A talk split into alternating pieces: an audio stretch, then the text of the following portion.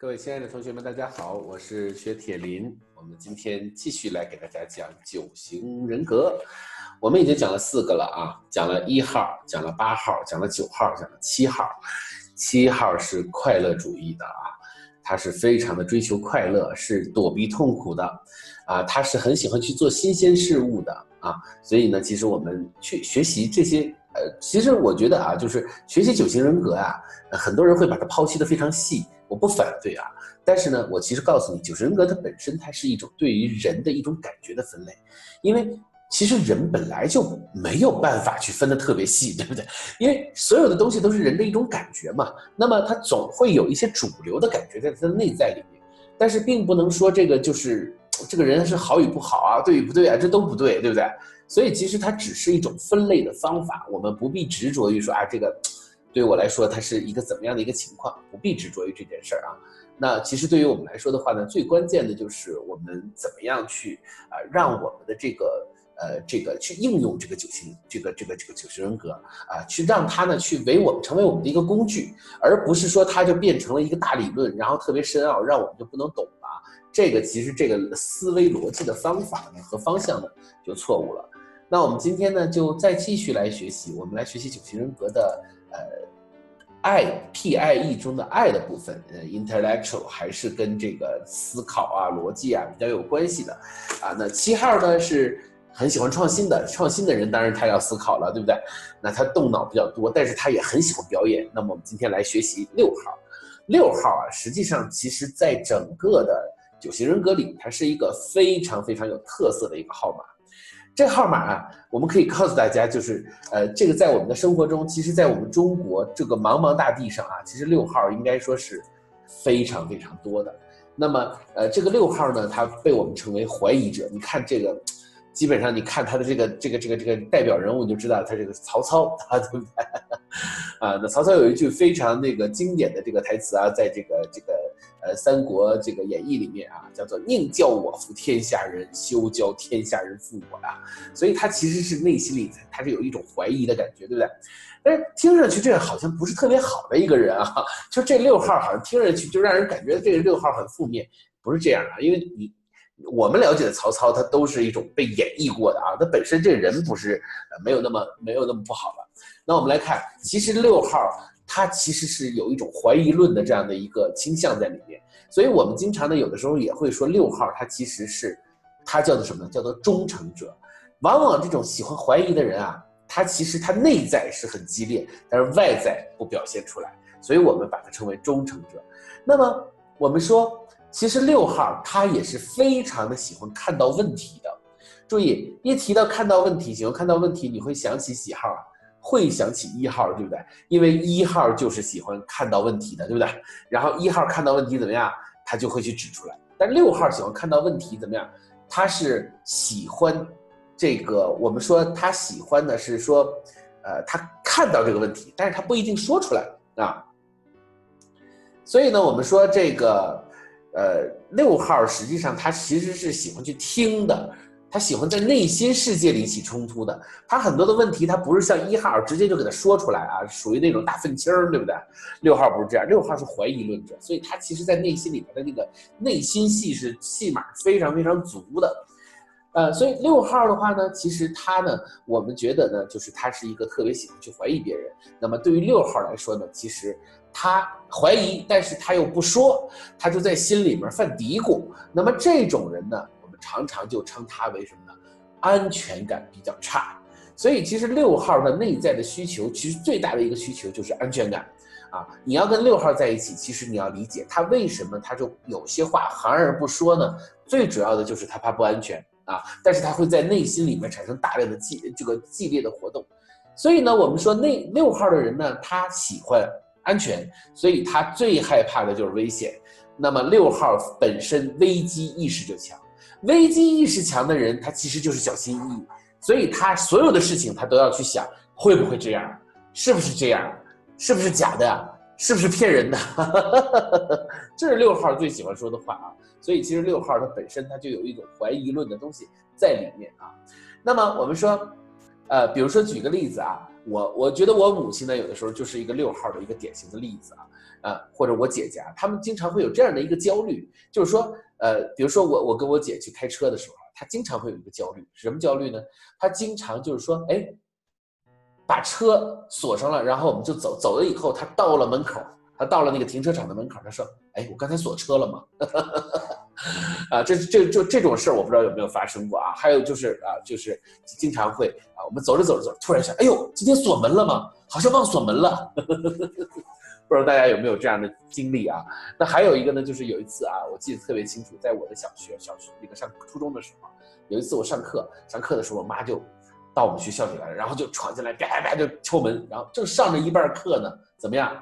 哎，就就就就到我们班里了。然后那老师说：“哎，你谁啊？说我是谁谁的家长，薛铁林的家长。”然后说有啥事儿？哎，我找薛铁林点事儿啊，那个家里面出了点事儿，让他来啊。我就跑出来了，我说怎么了？我妈说：“哎呀。”没带钥匙，然后我说那没带钥匙就没带呗，我上课呢，等我下课了再说嘛，对不对？人上着一半课，老师会怎么看我呢？然后我妈说家里面的那个熨斗，我们家有个熨斗，你知道吗？就我妈在熨衣服，你知道说家里的那个熨斗啊忘拔电了，所以家里可能会着火，赶快跟我去救火，你知道？我当时一听，我说那赶快走吧，咵就走，拿钥匙一开门一看，根本就没，根本就拔了，对不对？根本没有事儿。然后我就看着我妈，我妈说赶快回去上课去吧，我就说我说你这属于焦虑症啊，就是没有发生，就是他自己他是老师就是，哎呦我做了吗这件事儿？哎呦会不会这样啊？老是怕事情发生啊，就有一种不安全感啊，非常非常明显的不安全感。所以呢，我们说这个六号他有一种模式叫做万一这样这样，那该怎么怎么办呢？万一这样这样，那该怎么怎么办呢？就是自己吓唬自己的模式。啊，这个在中国是非常普遍的一种现象啊，中国人大量的都有这样的这个六号的倾向出现啊，所以六号，他特别喜欢两个字母叫做 Y Y 啊，就特别喜欢自己去预演，在大脑里面自己去想啊，这事儿会不会这样啊？那这样可怎么办呢？所以其实我就说六号他其实他是特别有自己的大脑中的这个非常激烈的，但是呢，因为这个人呢他又不安全感，所以他又不会表现出来。所以他不像一号，一号是看到错误马上说出来，六号是看到了以后他马上怎么样？他去想，他脑子里面就各种剧情。所以我们经常说六号人就是什么？就是那种最佳编剧，你知道吗？会编出很多恐怖故事的那种啊。所以呢，六号是最喜欢往不好的方向去想的人啊，就是他什么事儿都往不好的方向去想啊。那在我们五行里面，六号就像子水一样啊，就先想悲观的东西啊，不往好的地方去想。那么六号呢，他。他的本能反应是第一时间他就怎么样，他就可能会第一时间去看到危险，所以他就会非常的细致，非常的有准备，而且他很会去预言。所以六号他有一个天赋，就是他本能的会发现那个有可能的危机啊。所以呢，我们说六号的话呢，他呢其实就是既然他这么没有安全感。所以他表面上给人的一种感觉，其实反而是一种稳重的。他没有安全感，所以他就不敢轻易的去动啊。他不像一号，一号直接就该说就说了，对不对？但六号是不说，他很担心，他小心翼翼，他不说，对不对？所以呢，六号给一种感觉就是非常的谨慎做事儿，而且缜密的思考，做事情也比较慢，而且呢，做决定也非常慢。九号是不做决定。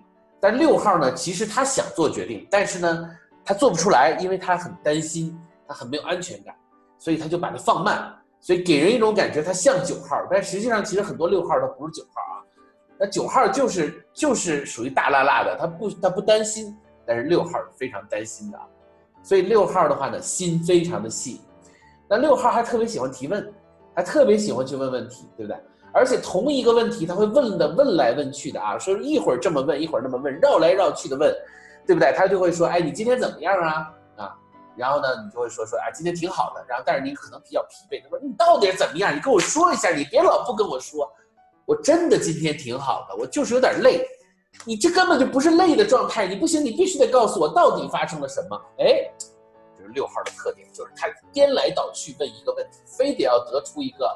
他认为不好的答案，但是最后呢，你如果很坚定的说啊，那行了，那算了，对不对？所以六号是这样啊，六号是他特别特别的喜欢往不好的地方想，所以颠来倒去问同一个问题，所以他有的时候把旁边的人都给问吐了啊，就问的害怕，你知道吧？啊，那么六号呢，其实他想的特别特别的多，所以他其实很想行动，但是呢，因为他想的太多了，所以很多的行动常常就是因为自我的否定，所以怎么样？所以他就做不出来了。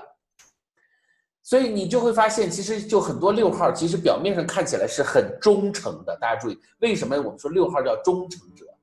他表面上看起来很忠诚，但其实内心世界已经翻江倒海了。想辞职已经辞了两年，辞了三年，辞了四年，一直在说辞职，但是就是不辞。为什么？因为他一要辞职，他就想，我辞职了，我我我家怎么办呢？对不对？我没了这份工资，我妈会怎么说我？我爸会怎么说我？我儿子怎么办？我老公怎么办？等等等等等等，他这想一多了，他最后想到最后就说，哎，算了，先别辞了，对不对？可是他内在他又特别想辞这个字。所以就会产生一个非常纠结、非常矛盾的这样的一个，就自己跟自己打架的这样的一个一个心理斗争的一个过程啊。所以其实很多人就觉得说，哎，这个人好忠诚啊。但实际上其实他不是忠诚，他早就想辞职了，只不过是他自己把自己吓回去了。所以六号呢，他大量的精力是花在自己跟自己打架，自己否定自己啊。所以很多的内心戏的上演是很有趣的啊。表面上看起来呢。呃，其实是呃，感觉上是好像他思考的很成熟，其实他是自我否定，所以他就没做这件事儿啊，所以很有意思。那六号呢，他呢其实不喜欢强出头，他特别信奉的就叫做枪打出头鸟，所以让我们的就是你你会发现中国人都有这种想法，对不对？所以我们去搞一场讲座的时候说，哎，大家有没有什么问题啊？或者哎，我们到时候要提问呢，所有人都低下头，所有人都低下头。啊，这个枪打出头鸟啊，对不对？那么六号特别喜欢帮人啊，人际关系还是比较好的。那么我们说呢，六号呢，他喜欢帮人呢，和九号喜欢帮人不一样。六号是想法比较多，他怕不帮人呢，别人会对他有想法，所以呢，他就喜欢帮人。他喜欢帮人，其实他是有很多思考在里面啊。他跟那个九号不一样，九号喜欢帮人，就是他真的就是喜欢帮人，他没想那么多。但六号想的很多。但往往像九号和六号这样的人，因为六号很能忍，对不对？九号呢是很能和稀泥，所以这样的人呢，往往在公司里面他们人缘还不错，走的比较远。但是其实六号啊，你表面上看起来跟你很好，但是他其实心里未必真的是认同你，只不过是他不安全感，他怕把你得罪了，未来他也不安全，所以他怎么样？他没说而已啊，他没做而已。但是你千万别认为他跟你关系真的就不错啊，那还不一定的事儿，对不对啊？那六号呢？他是有目标的。六号做事是非常有目标，九号是没有目标的啊。六号做事是非常有目标的。那么他呢也很勤奋啊。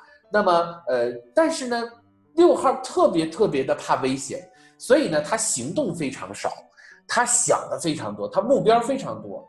所以呢，这就会出现什么呢？这样的人非常容易焦虑，非常容易抑郁，因为他也很喜欢压抑自己，压制自己。所以呢，他有目标又实现不了，他心里又难受，所以呢，他就压抑自己，所以非常非常的不舒服。那么六号呢，因为他是怀疑者，所以他通常不相信别人。但是呢，他一旦相信了呢，他又打死了又不走，就是说他他一他一开始他不轻易的去跟你，他也不轻易的下结论。但是往往有的时候你把他征服了以后呢，他又是一个你撵都撵不走的这么一个角色。那那么我们说呢，和。呃，这个六号呢，其实因为他的不安全感，一旦在你这里面，他种下了这个安全的果子，他就不愿意走，他就愿意在这个地方比较稳。所以其实六号他跟团队有的时候往往走的是比较长远的啊。其实他可能辞职中间有好几次，但是他往往他被你劝回来，他也认同你这个人的时候，他就不愿意轻易的动了，对不对？那么而且呢，六号呢，他有一直联系的朋友啊，他的朋友还是不错的。那么六号呢，他很在意的就是忠诚，忠诚在他的世界里就是叫就叫做三个字儿，叫做安全感啊，因为这忠诚就代表的是安全嘛，因为跟这个人比较熟嘛，对不对？那么我们说呢，六号的人是非常不喜欢意外的惊喜的。我们刚才讲了，六号喜欢歪歪歪，对不对？喜欢预演，对不对？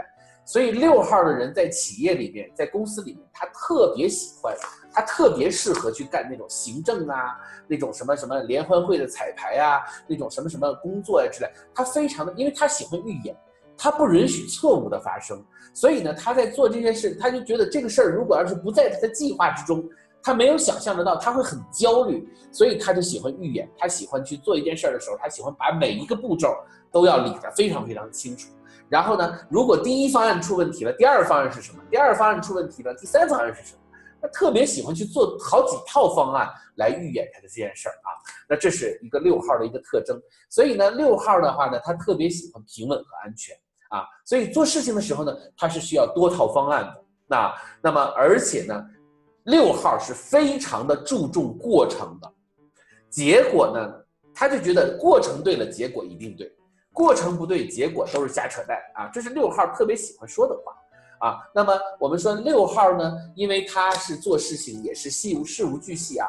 这种事无巨细呢，和一号不一样。一号是强迫症，六号是担心，所以六号是如果这件事儿没做细，他会很担心，他会怕出事儿。但是一号就是强迫症，他做细那就是他自己本能，他就是要做细。他每一件事儿都要做细，但是六号不是这样，六号是想得多，他担心，他害怕，晚上睡不着觉，所以你会发现一号他就是做的很细，他很自信，但是六号一遇到重大事件，特别是他把这事儿要做细的时候，他就会出现一个很大的问题是什么？就是睡不着觉，那就很焦虑、很担心、很累啊。所以六号的人是非常操劳的，非常累的啊。那么我们说六号呢，他如果做领导，他特别喜欢别人跟他汇报，因为他担心，他害怕。别人不跟他汇报，他就难受啊。那么我们说呢，嗯，六号喜欢别人跟汇报，所以他喜欢的下属也是喜欢那种愿意跟他汇报的人。那么我们说呢，这种人呢，往往想得多，做的就有点少了啊。因为什么呢？因为大量的在想，大量的往负面的去方向去想，又大量的怀疑，然后在大脑里面呢，又产生了大量的这种这种这种歪歪的想法，而且自我的否定啊，所以他会很难受。所以呢，我们就会发现这个六号啊，实际上他其实行动力是比较弱的，他就用脑过度啊。这种人是典型的用脑过度，就是到底要不要这样做呀？这样做好不好啊？这样做对不对呀？啊，所以在我们的生活中，应该说在中国这个社会上，特别是啊一些企业里面啊，还有就是一些家里面，就六号人是特别特别的多的，特别特别的多的啊。这种人，我觉得在中国是一个大多数的一个型号啊。那这样的型号呢？其实，呃，在你的生活中有没有这样的人呢？你去思考一下，你去回想一下啊。那么就是说，他呃是一个什么样的行为模式呢？那对你产生了什么样的影响呢？那么他跟你之间的互动模式是怎么样？你应该怎么样去跟六号机在一起相处呢？哎，这个是我们给大家今天留的一个作业，好吧？那么大家呢回想一下，我们就今天就把这个内容呢就停在这儿啊，让大家去好好的去思考一下六号。在你的生活中有没有这样的人？嗯，OK，好，我们今天的内容呢，啊，就讲到这儿。然后呢，我们继续下节课讲五号。五号呢，啊，就比较简单了啊。五号就是属于那种真的属于那种动脑型的人啊，学术型的人，好吧？好，那我们就到这儿。我们下节课呢，继续来给大家讲五号。那么我们在 I 逻辑型的这一部分，我们已经讲了两个。那么大家。九型人格已经学了五个了，九个里面学了五个，分别是一号、九号、八号，然后呢是七号和六号。马上我们学五号，这样的话呢我们就学了六个人格，然后我们还剩三个人格，好吧？好，那我们今天就到这儿，我们下节课再见，拜拜。